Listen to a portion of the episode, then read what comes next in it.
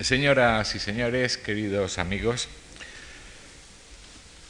el sábado pasado celebramos nuestro primer concierto público de esta temporada, ayer el segundo, abriendo la serie de las mañanas de los lunes. Mañana miércoles comenzaremos los de tarde y el viernes, día 8, inauguramos la exposición de Lobby Scoring, la primera de esta temporada. Y hoy, completando así prácticamente todas las líneas de nuestras actividades de esta fundación, hemos comenzado la primera serie de conferencias. Si en todas estas actividades nos hemos, uh, o hemos procurado esmerarnos en comenzar con lo mejor que hemos podido, estamos eh, completamente seguros de haber acertado cediendo de nuevo esta tribuna a una personalidad tan eminente como la del historiador Miguel Artola, a quien agradecemos muchísimo haber aceptado nuestra invitación para desgranar ante nosotros y a lo largo de ocho sesiones los muchos matices de su última obra, la que da título al curso. La publicación, a principios de 1999, de este año, de La monarquía de España, un libro, por cierto, asediado durante décadas y pedido y solicitado por diversos historiadores, tanto españoles como extranjeros, durante muchas más décadas, eh, este libro, digo, ha supuesto un acontecimiento en eh, la República de las Letras. Es un, es un libro de madurez, un libro oportuno, un libro valiente y un libro sabio, y también un libro difícil. Y por eso hemos pedido al profesor eh, Julio Pardos, que exclusivamente para los profesores y profesionales eh, previamente inscritos en este aula abierta sitúe el texto de Artola en el contexto historiográfico que don Miguel eh, conscientemente no ha contemplado en su obra. A él también, al profesor Pardos, nuestra gratitud por su difícil tarea. Permítanme, por último, eh, recordar brevemente eh, algunos datos de la rica vida intelectual de don Miguel Artola, que nació en San Sebastián en 1923 y ha desempeñado ininterrumpidamente puestos docentes universitarios en Historia de España y en Historia Contemporánea desde 1948 en la Complutense y a partir de 1960 ya como catedrático, primero en Salamanca y luego en la Autónoma de Madrid desde su fundación. Desde 1988 es profesor emérito en el Departamento de Historia Contemporánea de la, Autónoma madrileña. El profesor Artola es individuo de número de la Real Academia de la Historia, donde leyó su discurso en 1982. Es doctor, doctor honoris causa por las universidades del País Vasco en el 89 y de Salamanca en el 92. Fue premio Príncipe de Asturias en Ciencias Sociales en el 91. Es Premio Nacional de Historia también en el 92. Medalla de la Universidad Autónoma de Madrid en el 93 y ha sido eh, presidente del Instituto de España y de la Asociación de Historia Contemporánea de, España. El profesor Artola ha tenido la amabilidad de colaborar muchísimas veces con eh, esta fundación y eh, en muchos aspectos. pero deseo recordar solamente que en la actualidad es miembro del Comité Científico del Instituto Juan Marc y profesor del mismo. Otra vez a don Miguel, querido amigo Miguel Artola y al profesor Julio Pardos su, mi agradecimiento y el agradecimiento de todos los que trabajamos en esta fundación por eh, su colaboración, su nueva colaboración y a todos ustedes también por asistir a la misma. Gracias.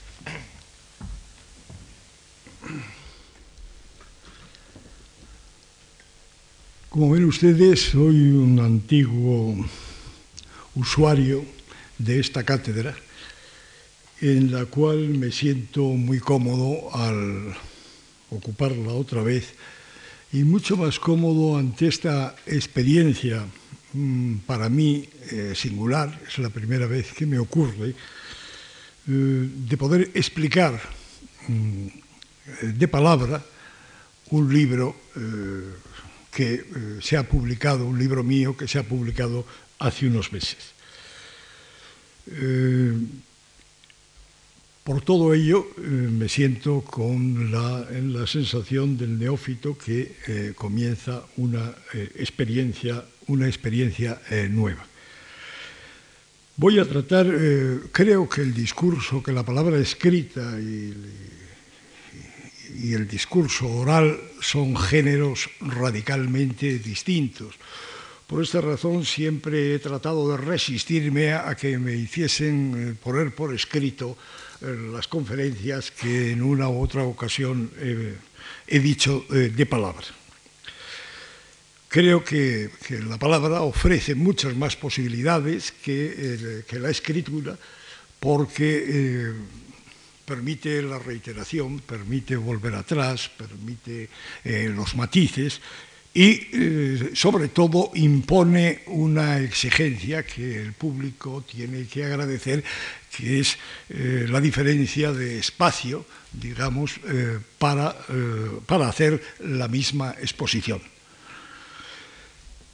El, el tema que voy a, a plantearles ante un público cuyo número no puedo menos que agradecer muy sinceramente, porque realmente es una concurrencia excepcional, y he de decir que haré todos mis esfuerzos para tratar de conservar al mayor número de ustedes a lo largo de este mes.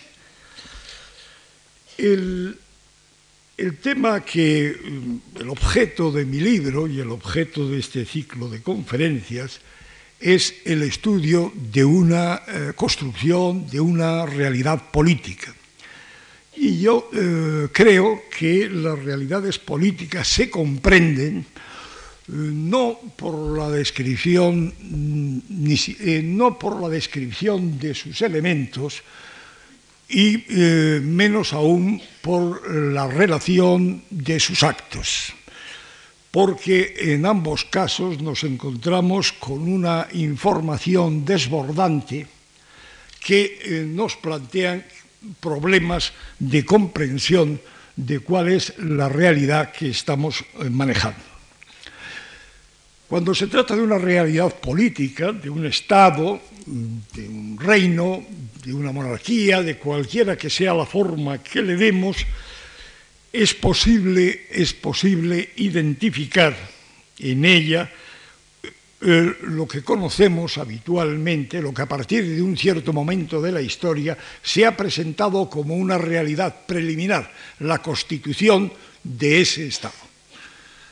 Eh, a partir de, eh, de, finales del siglo XVIII vivimos en un mundo de estados constitucionales hay tantas constitucionales que ningún estudioso ha considerado, ha considerado posible o, se ha sentido interesado por contarlas. Lo cual hace que mmm, la cifra de las constituciones seguro que son millares, pero nadie se ha aproximado a su número.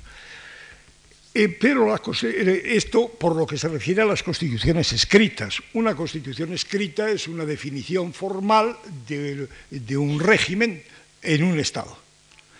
Eh, pero hay países como Inglaterra que nunca han puesto por escrito su constitución, sin que por eso nadie se haya atrevido a decir que Inglaterra no tiene una constitución, y hay una época, la mayor parte de la historia, en la mayor parte de la historia no ha habido constituciones escritas, lo cual no quiere decir que no hubiese un sistema, un sistema eh, y una organización que para cumplir las funciones propias de una, eh, de una constitución.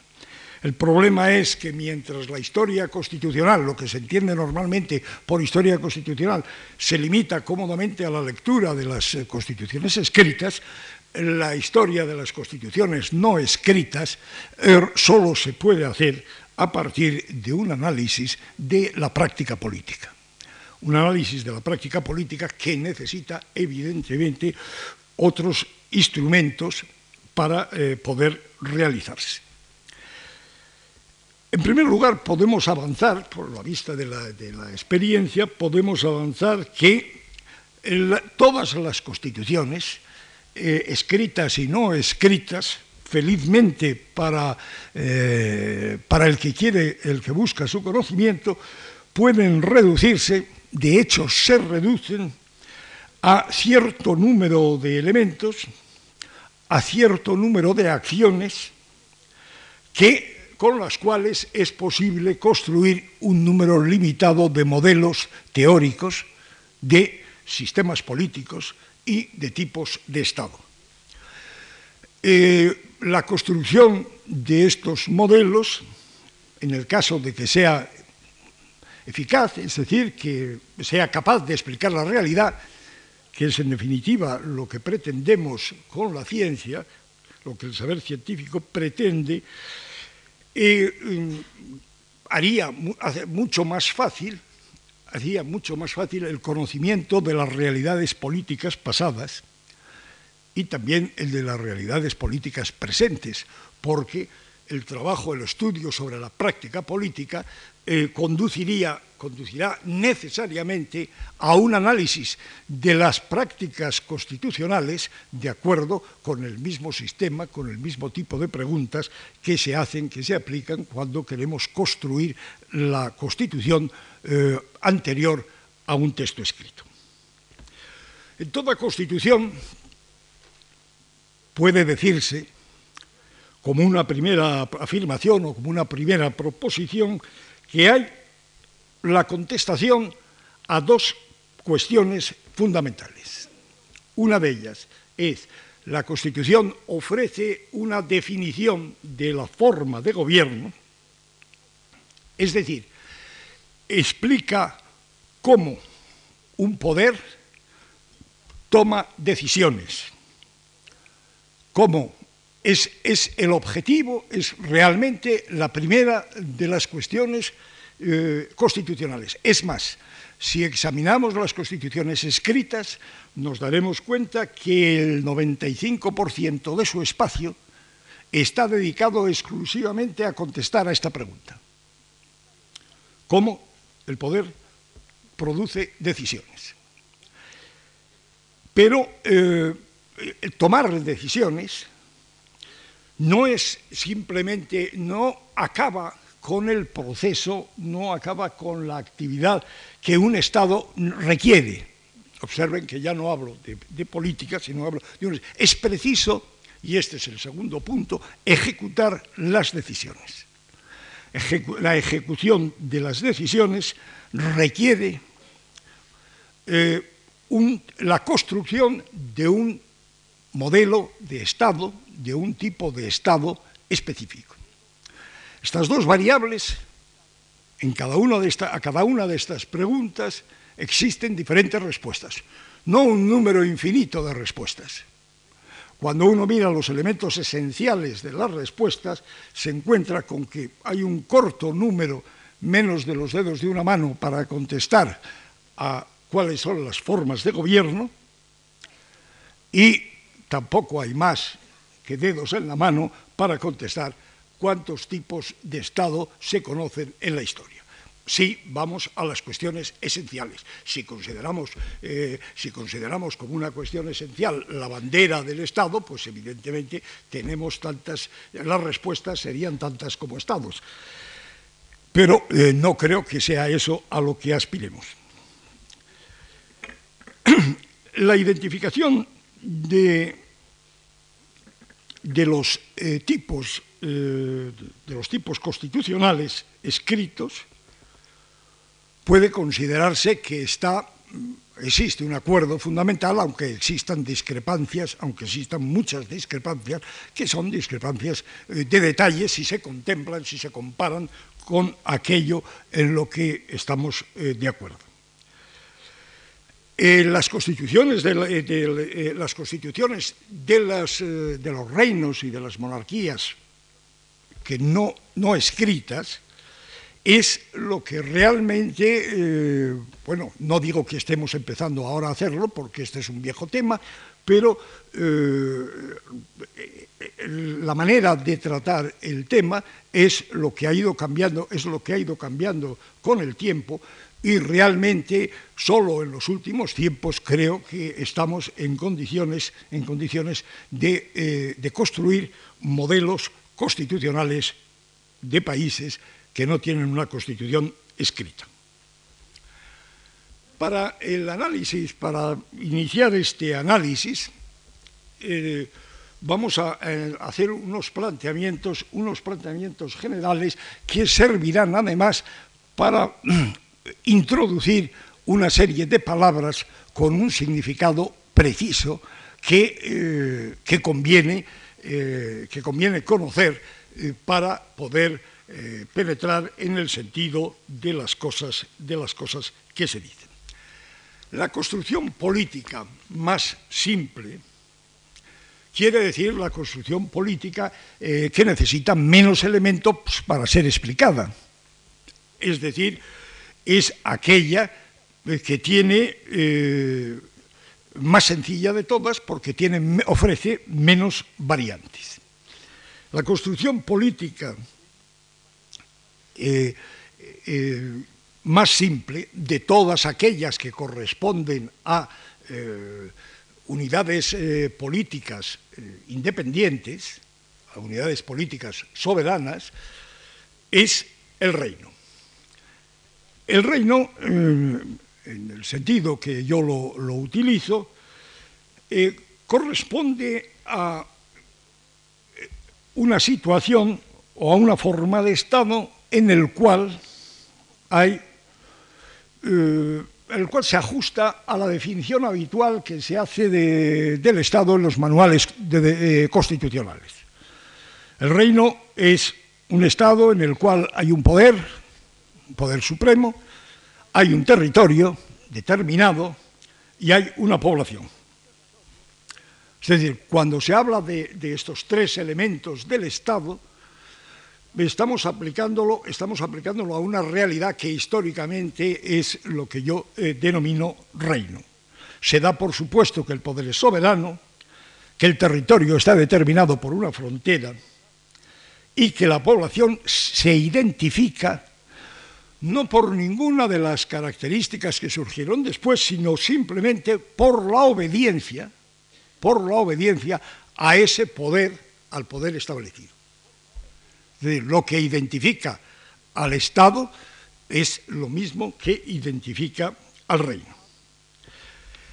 En ese reino que tiene esos elementos, que simplemente la introducción del reino es para hablar de la época preconstitucional, pero es lo que nosotros entendemos por Estado y por lo tanto no creo que plantee que necesite de mayores precisiones, eh, nos, lleva a plantear, nos lleva a plantear un primer, eh, históricamente, eh, la existencia de dos épocas.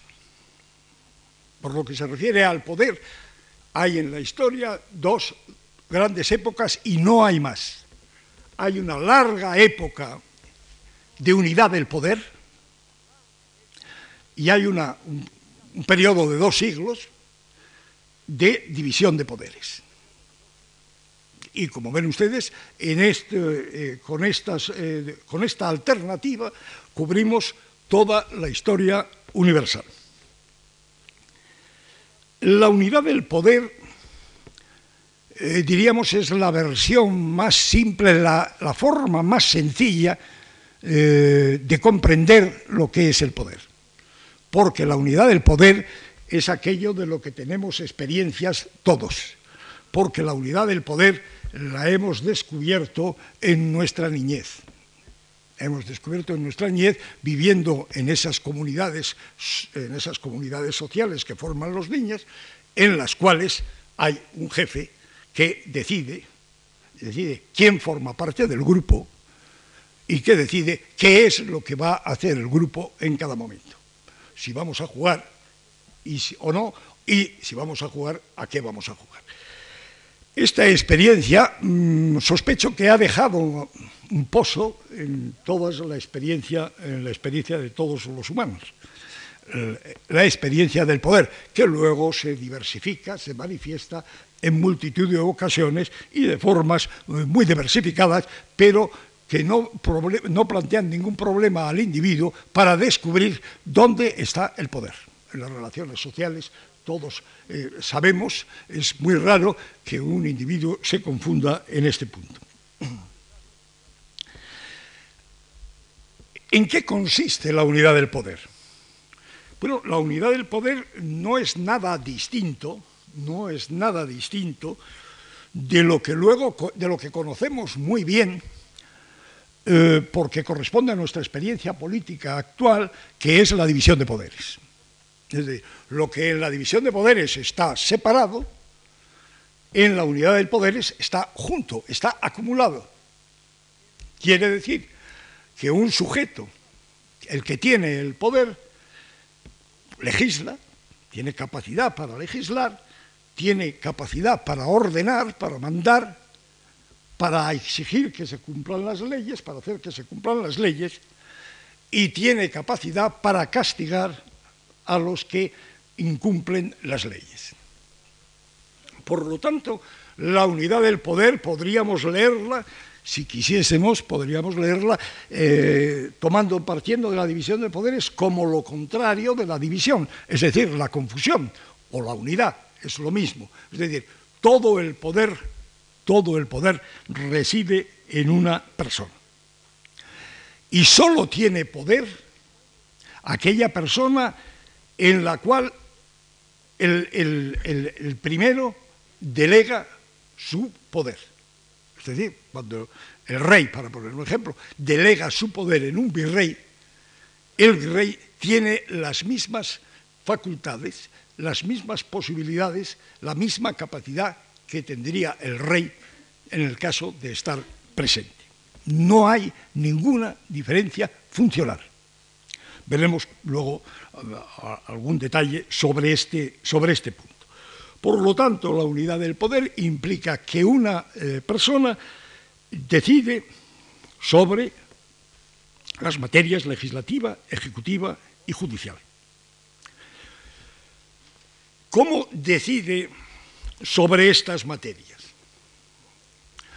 Claro está, el problema así, eh, tal como lo, lo he venido a plantear, es un problema imposible es un problema imposible. ¿Cómo una sola persona puede tomar todas las decisiones en todos estos terrenos?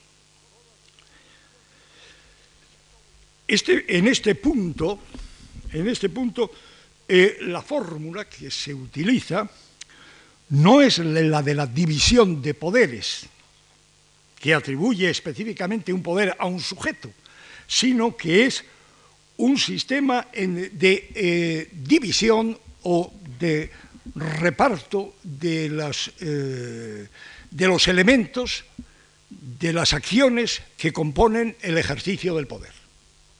El ejercicio del poder requiere eh, conocer lo que hace falta decidir, requiere contemplar lo mejor para resolver el problema que se plantea, eh, consultar, en su caso, y decidir finalmente. Entonces, en ese proceso, en esa secuencia que conduce, que precede a la decisión, ahí sí hay un reparto, un reparto de funciones, no de autoridad, no de poder, por supuesto, pero sí hay un reparto de funciones de funciones concretas, específicas y determinadas, que se atribuyen a unas determinadas personas o corporaciones a las cuales se les da autoridad para que colaboren, para que participen en el proceso que conduce a la decisión. Con una particularidad, la última, el último momento, la decisión final corresponde a quien tiene el poder la decisión, eh, ahí es donde radica la soberanía. La soberanía no es tener más o menos poder, no es compartir estas u otras funciones con otras instituciones o corporaciones, sino el hecho de que la última decisión, la última decisión corresponde exclusivamente a un, a un sujeto, a un actor político que es el, soberano y que en la historia de la monarquía es el monarca, el rey. Por lo tanto, eh, la unidad del poder es un elemento esencial para caracterizar la constitución monárquica antes de la división de poderes, evidentemente. El segundo, eh, por lo tanto, en el reino hay un solo poder con estas características. Este poder se manifiesta, se manifiesta en todos los campos posibles de la acción.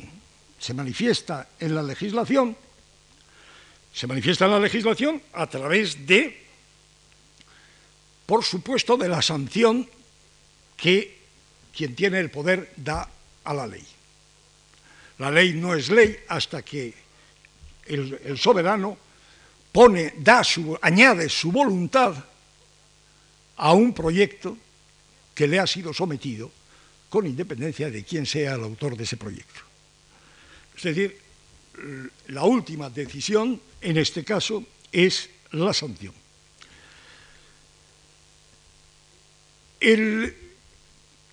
lo mismo ocurre con los otros, en los otros eh, casos.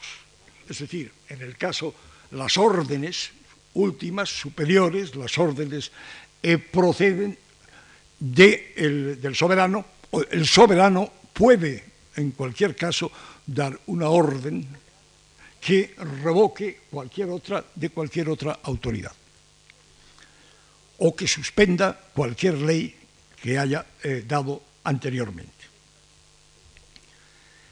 Y del mismo modo ocurre con la jurisdicción, con la justicia. En la justicia hay que distinguir dos aspectos fundamentales.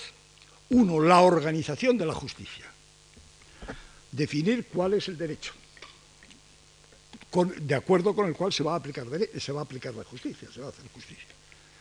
Determinar quiénes van a administrar justicia darles autoridad para que, para que administren justicia de acuerdo con el derecho, de acuerdo con el derecho establecido.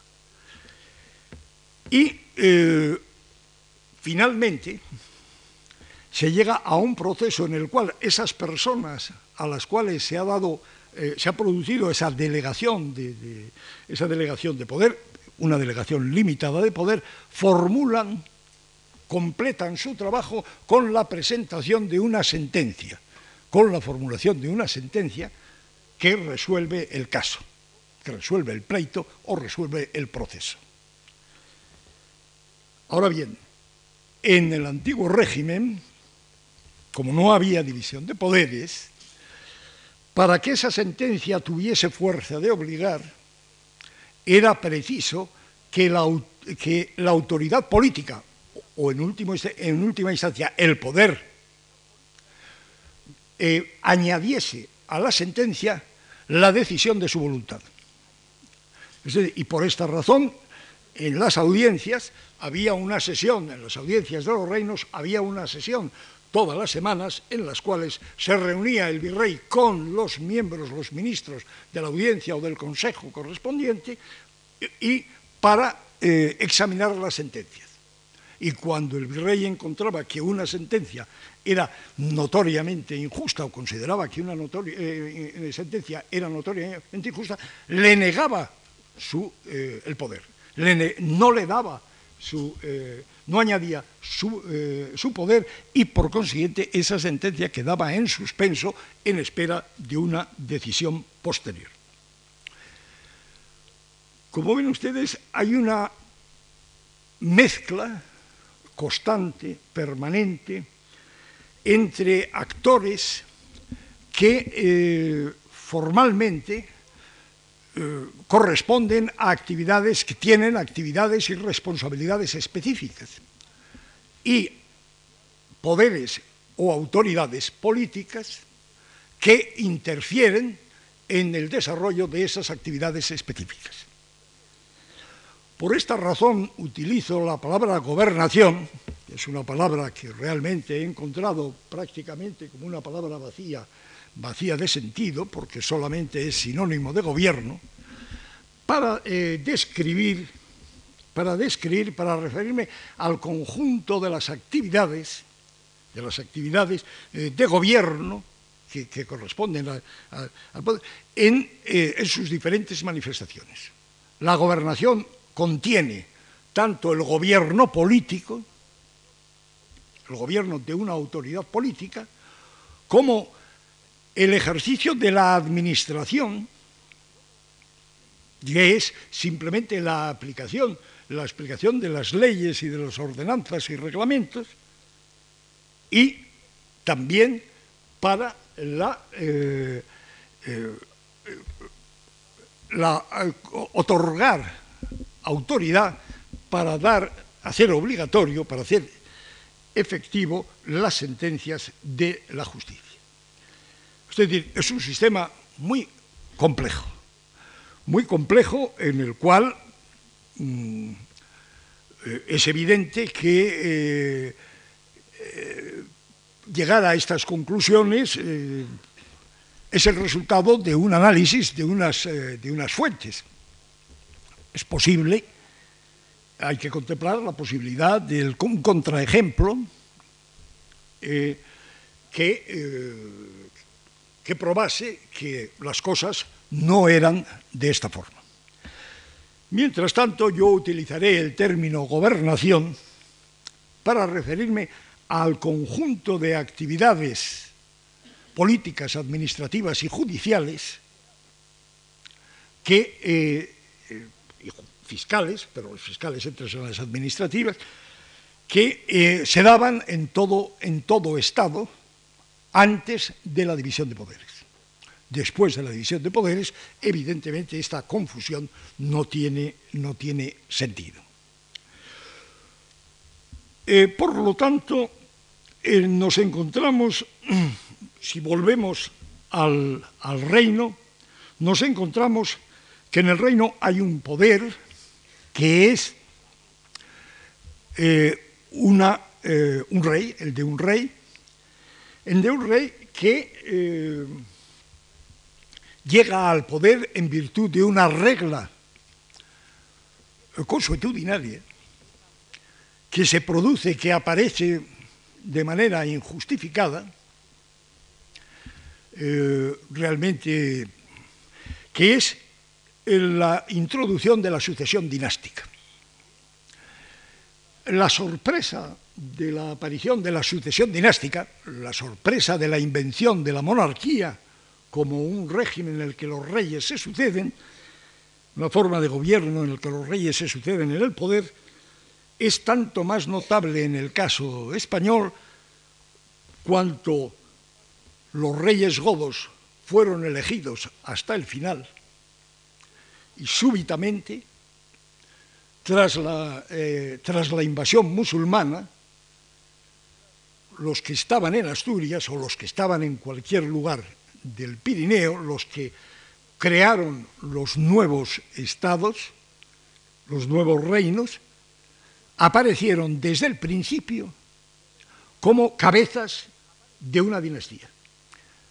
De una dinastía que, en la cual se cubrían eh, se cubría eh, las vacantes en, el trono de acuerdo con unas determinadas reglas. Inicialmente, solo podía ser rey un miembro de la dinastía, solo podía ser rey un miembro de la familia, un miembro de la familia por la sangre o por el parentesco, los hijos o hermanos o los maridos de las hijas. Pero nadie que no fuese, que no perteneciese a este reducido grupo, podía pretender en ningún momento ocupar el trono. Y sorprendentemente, desde don Pelayo, que es el primero, nos encontramos con la realidad de una sucesión dinástica. Una sucesión dinástica en la cual habrá un, lento, un lento e impreciso desarrollo de, eh, de la ley de sucesión. Pero con una práctica eh, que tiene unos elementos muy establecidos. La sucesión hereditaria dentro de la dinastía y, en segundo lugar, la incapacidad de la mujer para gobernar, para asumir la gobernación. La mujer puede ser la heredera del trono, pero en cuanto se casa, en cuanto se casa, comunica su poder, el poder que tiene a su marido y lo pierde no es que lo comparta, lo comunica por entero y lo... Eh, entonces, esto es una situación, esta doble situación de la, de, dio lugar a situaciones muy significativas. La aparición de un nombre, de un título específico para identificar al heredero, al varón, al heredero del trono, fin en Francia, príncipe de Gales en Inglaterra, príncipe de, Asturias en, eh, en Castilla para, eh, para designar al... y, del mismo modo, la exclusión de la mujer. No olvidemos que Isabel de Inglaterra pudo ser reina eficiente en su, reino porque eh, no se casó. No, se casó nunca y en el siglo siguiente, en el XVII, Cristina de Suecia ocupó el trono, pero eh, significativamente en el momento de la coronación fue proclamada rey de Suecia. De acuerdo con estos, con estos principios, de acuerdo con esta eh, fórmula unitaria, un reino es una construcción política donde hay un soberano, donde hay un rey, un, rey soberano que lo es por, eh, en virtud de la sucesión dinástica, que acumula todos los poderes, que ejerce la última decisión, pero que gobierna el territorio y la población de una forma unitaria, con el mismo derecho, con la misma fiscalidad, con el mismo tipo de instituciones, con el mismo tipo de administración para todo el territorio. Un reino, por consiguiente, se parece mucho a lo que eh, llamábamos, por lo menos, hasta hace cierto tiempo, un Estado. Ahora bien, el problema de los reinos es que eh, ocurren eh, determinados acontecimientos, determinados sucesos que cambian su configuración política. Hay dos acontecimientos que cambian, eh, que determinan un cambio sustancial de su configuración política. Uno de ellos es la conquista de otro reino. La conquista de otro reino, la conquista militar de otro reino, eh, da lugar o tiene consecuencias, si lo contemplamos, eh, qué es lo que ocurre en la historia, nos encontramos con que se dan dos posibilidades. Que el reino conquistado sea un reino cristiano o que sea un reino de infieles.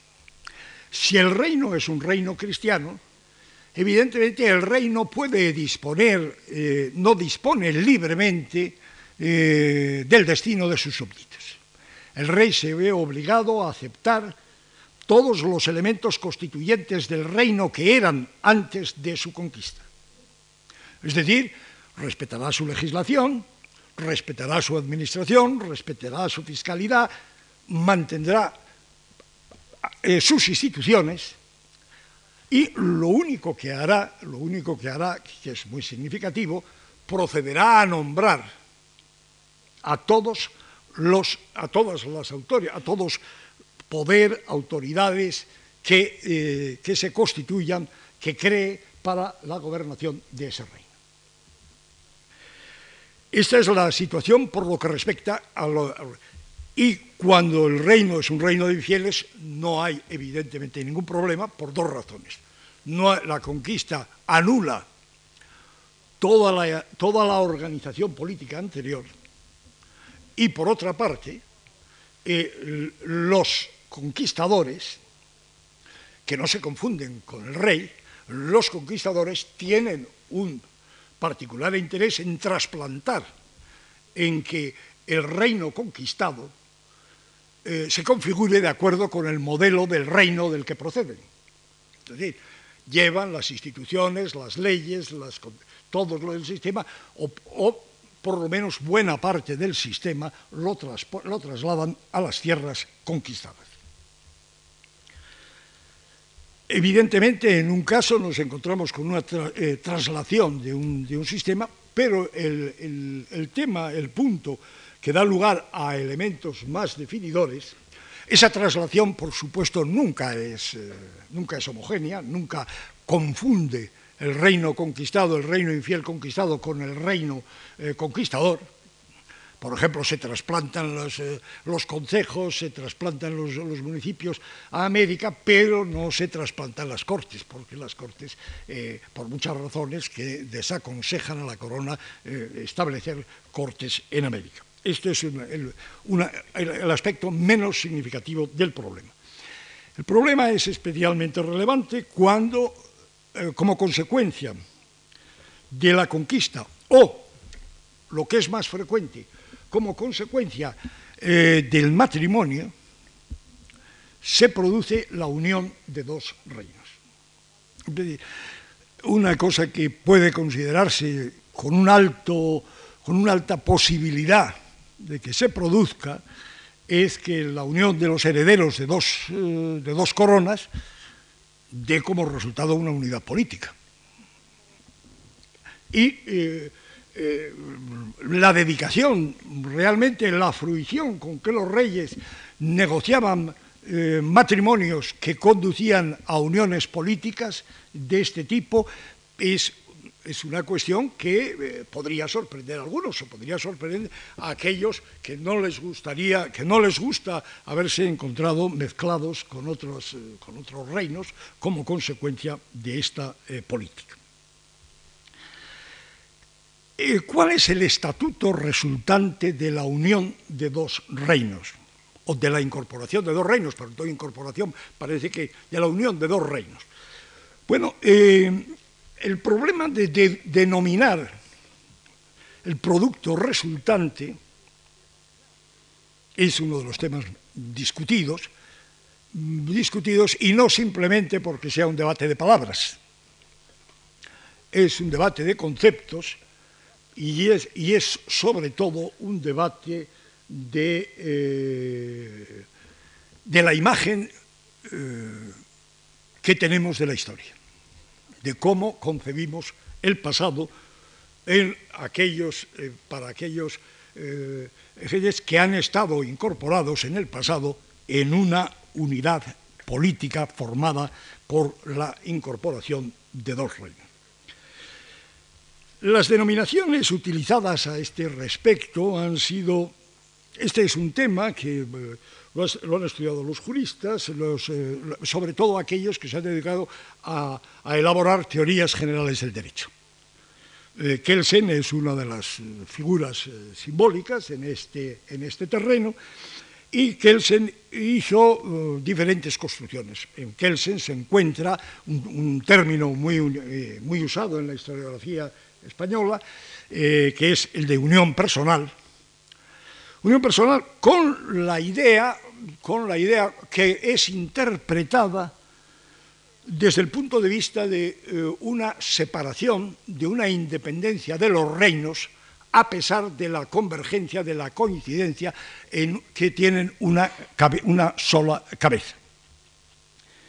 Este es un punto que Kelsen trató e incluso eh, describió qué es lo que tenía que, eh, suceder para que se diese este tipo de, estado. Y eh, otra fórmula asociada próxima a este de la unión personal es la idea de la confederación. La confederación es un término político muy consolidado, con una gran doctrina, con una exposición, con una exposición doctrinal muy clara de lo que, eh, de lo que es una confederación, pero con un inconveniente, con un inconveniente terrible. La confederación, como las sirenas, están muy claramente definidas. Mitad pez, mitad mujer. Pero la dificultad consiste en encontrarlas. Es decir, lo mismo que es difícil encontrar sirenas, es difícil encontrar confederaciones.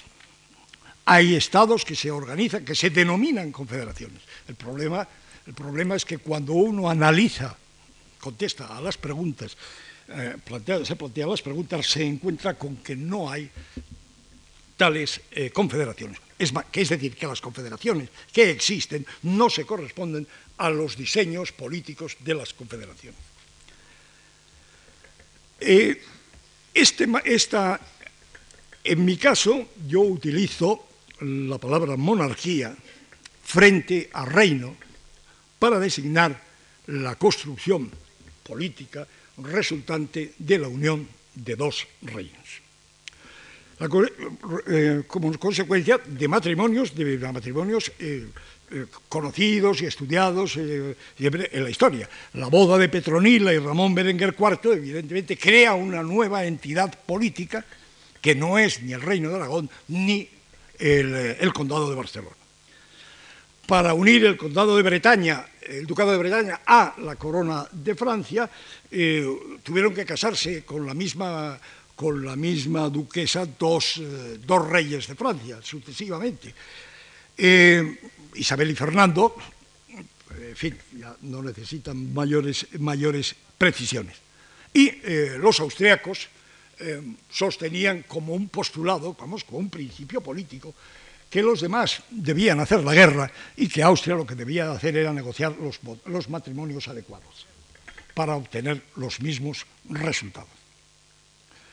Entonces, el problema de ese Estado que resulta de la unión de dos o más reinos, porque los reinos primero son dos, pero después eh, son muchos más, es plantear el problema de si esos reinos son una confederación o son una forma de Estado mucho más exigente, mucho más integradora, y en su caso, hasta qué punto integra la monarquía a los reinos en una construcción política unitaria y en qué medida consiente a los reinos, o los reinos consienten, me da lo mismo, eh, eh, una, se conforman, no consienten, pero se conforman con una cierta autonomía, con una cierta autonomía en su gobierno.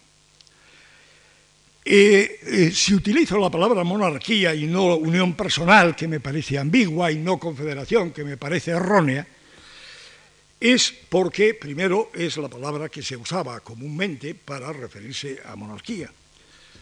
Y eh, entonces, eh, piensen ustedes que, por ejemplo, en el caso, cuando yo digo que ya eh, ha dejado de haber una monarquía de España, porque lo que hay es un reino de España, sin embargo, la opinión, el uso público, el uso público, la denominación política del Estado que hubo hasta muy tarde, hasta finales del siglo XIX en España fue, curiosamente, el de monarquía, no diré de España, pero lo que es lo mismo, de monarquía española. Todas las constituciones decimonónicas, desde Cádiz hasta, hasta el 76, se titulan Constitución Política de la Monarquía Española. Y en todas las constituciones, aquí y allá, se encuentra la monarquía de España. Y se encuentra en muchos otros lugares, es decir, que, eh, eh, que, describo en mi libro, que no mm, para, eh, digamos, simplemente a efectos semánticos, es decir, para que no parezca que me, que me, lo invento todo, solo, solo una parte es invención, la otra mm, es documentación. Entonces, la aparición de la... Eh, si hablo de monarquía es para, eh, para expresar, para describir un tipo de Estado en el cual ciertos asuntos son comunes y a ellos se les da una decisión unitaria y ciertos asuntos son específicos de cada una de las partes de la monarquía. Entonces, esta distinción es lo que denomino negocios de Estado, que son únicos, que son singulares, y negocios de los reinos, que son particulares de cada uno de los reinos. Entonces, los negocios de Estado son la guerra y la paz. Eh, el rey decide la guerra y la paz con el consejo, con un solo consejo, no lo negocia, no escucha, no negocia con nadie, pero no escucha a, los consejos de todos los reinos de la monarquía, sino solo al Consejo de Estado. Del, mismo, eh, del mismo modo, la unidad religiosa, cuando los reyes deciden, se embarcan en esta aventura de defender la unidad religiosa como un medio de asegurar el orden público, porque la primera motivación de los reyes, la motivación política, es una motivación de asegurar la paz del, reino o de la monarquía y, y, para la paz del reino o de la monarquía se consideraba necesario, imprescindible, la unidad religiosa a partir de un determinado momento. Evidentemente, esto es eh, el comercio exterior, es decir, la autorización, el permitir o el prohibir el comercio con los enemigos de la corona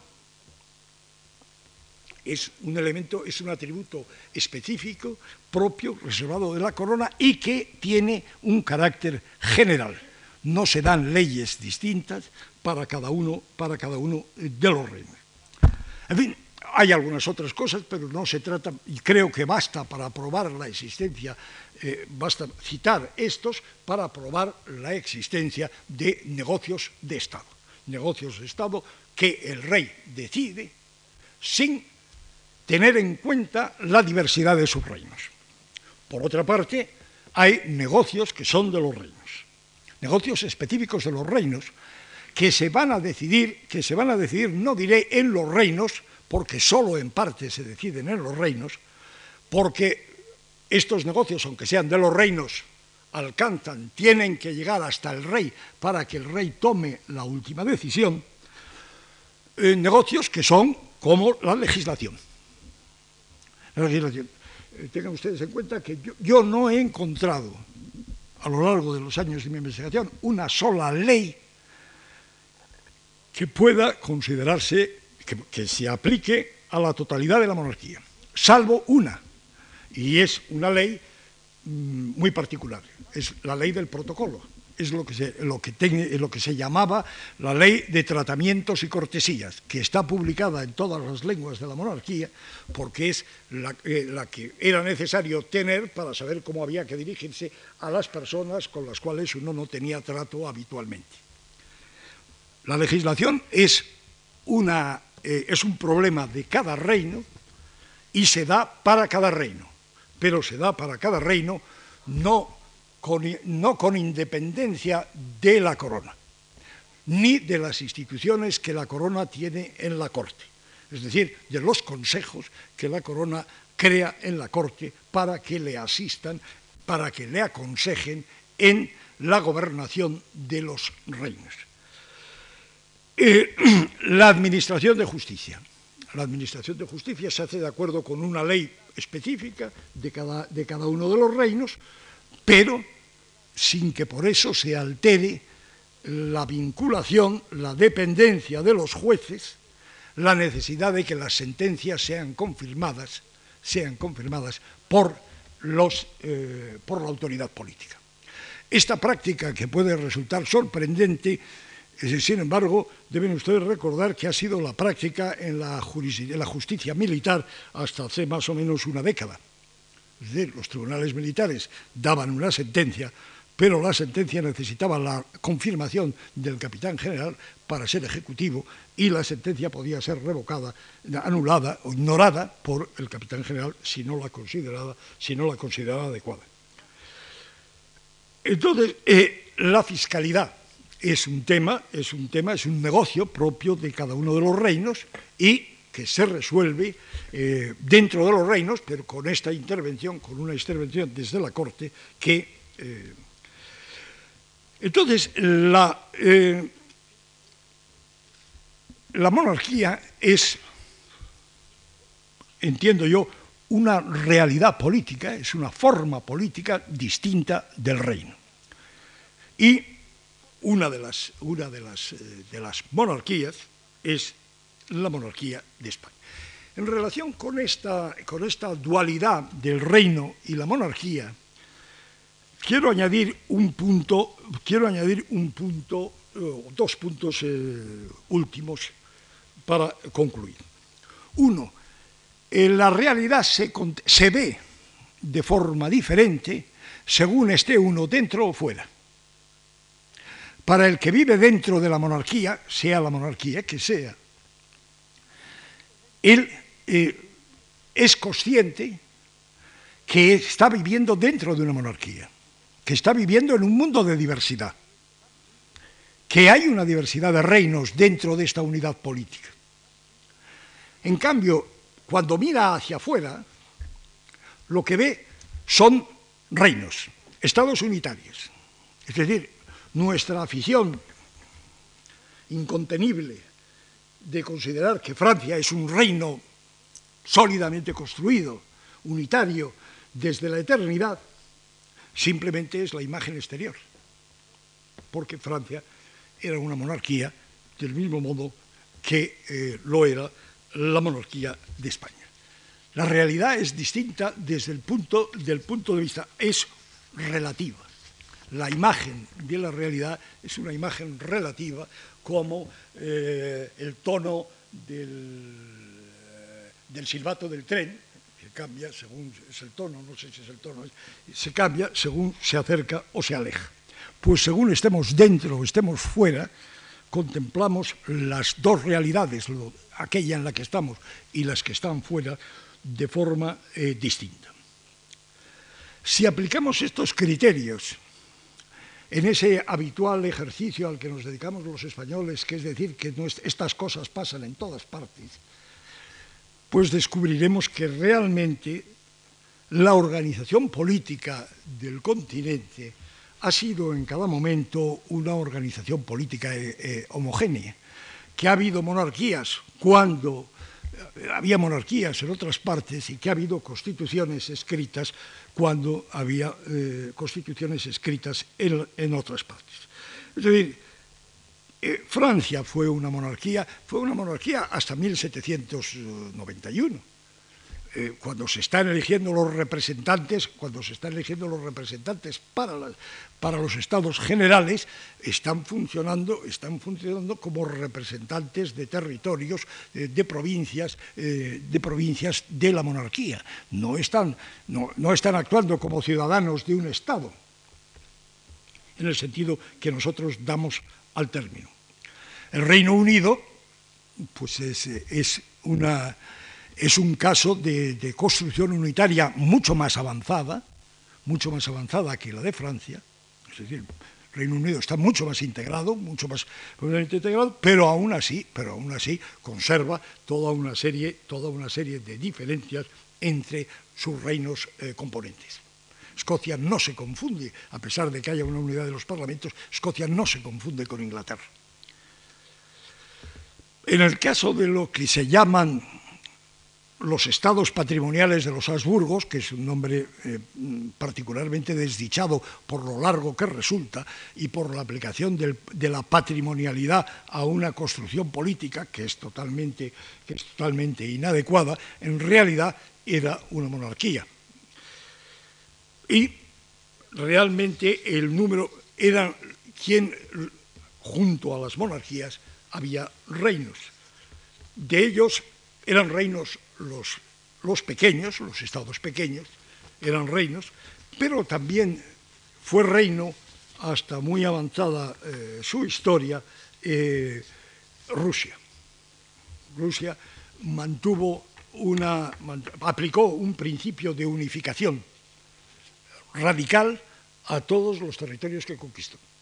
Realmente Rusia se hizo conquistando tierras eh, y en, todas ellas aplicó eh, literalmente su propia legislación, su propia fiscalidad, etc. Solo cuando ya eh, su expansión alcanzó eh, fronteras más complicadas como los territorios bálticos o como los cosacos, tuvo que hacer concesiones y tuvo que aceptar, tuvo que aceptar una organización política más compleja.